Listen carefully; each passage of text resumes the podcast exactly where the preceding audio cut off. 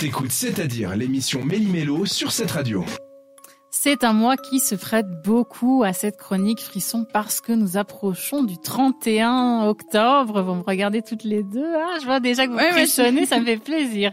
La soirée d'Halloween, All Halloween's Eve, qui signifie, eh ben, la veille de la Toussaint, tout simplement.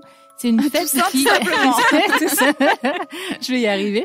C'est une fête qui a commencé à être célébrée en Irlande et ensuite qui s'est propagée un petit peu dans les divers pays. L'idée, c'est de venir, donc les enfants viennent et c'est très mignon, demander des bonbons ou un sort. C'est un petit peu le, c'est un petit peu le jeu. Alors, Jusque-là, cette ça va. Moi, pas trop pour, l'instant, cette histoire se, euh, se, se- je vais y arriver, euh, a lieu au New Jersey, aux États-Unis, et c'est l'histoire d'un vieil homme qui aime pas les enfants. Ah, Un ça vieux bien. grincheux qui vit seul avec sa femme, et puis il est retrouvé décédé dans sa cuisine, et les gens se demandent en disant, mais tiens, c'est le karma. c'est très bizarre. Alors il se lève le jour d'Halloween et puis il commence à préparer des tartes, des tartes, des tartes et elle lui dit mais qu'est-ce que tu fais? Et lui comme il aime pas les enfants, ben il veut euh, attenter à la vie des enfants puis il commence à mettre euh, des choses dans les tartes. Il veut salaud. empoisonner Ah, les quick. enfants, ce qui est quand même atroce. Et sa femme, oui. ben, une personne imaginée, enfin qui est euh, Déjà, pourquoi tu te maries à un mec comme ça? Pars.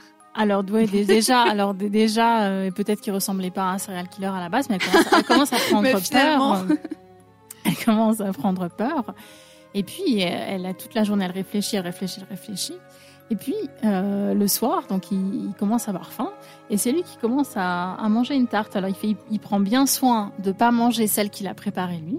Ah, bah encore. euh, Sinon, en plus d'être un serial killer, il est bête. Donc il prend bien soin, il regarde et tout ça. Et en fait, c'est elle qui a préparé la tarte et qui a mis dedans des lames de rasoir. Et lui, très Ah. faim, il mange ça. Et c'est vraiment, c'est une histoire qui est vraiment atroce. Euh, mais on peut dire que c'est l'arroseur qui est arrosé. Et ça Ah bah, arrive, ça, ça arrive à Halloween. Malheureusement, on sait qu'il y a beaucoup d'histoires qui sont comme ça, frissonnantes à Halloween. Et puis le film qui ressort encore une fois. Il y a beaucoup de versions de Halloween euh, au cinéma. Un film qui a été repris de, de nombreuses fois. Ça fait vraiment froid dans le dos. Moi, je, qui adore la tarte, ça, je me dis que j'ai plus trop envie d'en manger, en fait. Bah, vous le saurez justement si à Halloween on vous propose de la tarte. Faites bien attention. faites un gros sourire, dites merci, mais ça va aller.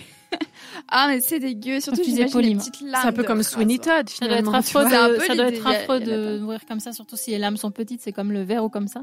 Ça doit être atroce à ingurgiter. Bon, en même temps, il avait qu'à pas vouloir tuer des ça. enfants. hein. C'est euh, comme tu dis, de l'arroseur arrosé. Merci beaucoup, Florence. Avec plaisir. Comme d'habitude, tu nous auras fait frissonner. On essaye de retrouver nos esprits avec Anna Aaron tout de suite sur cette radio. Merci de nous avoir choisis.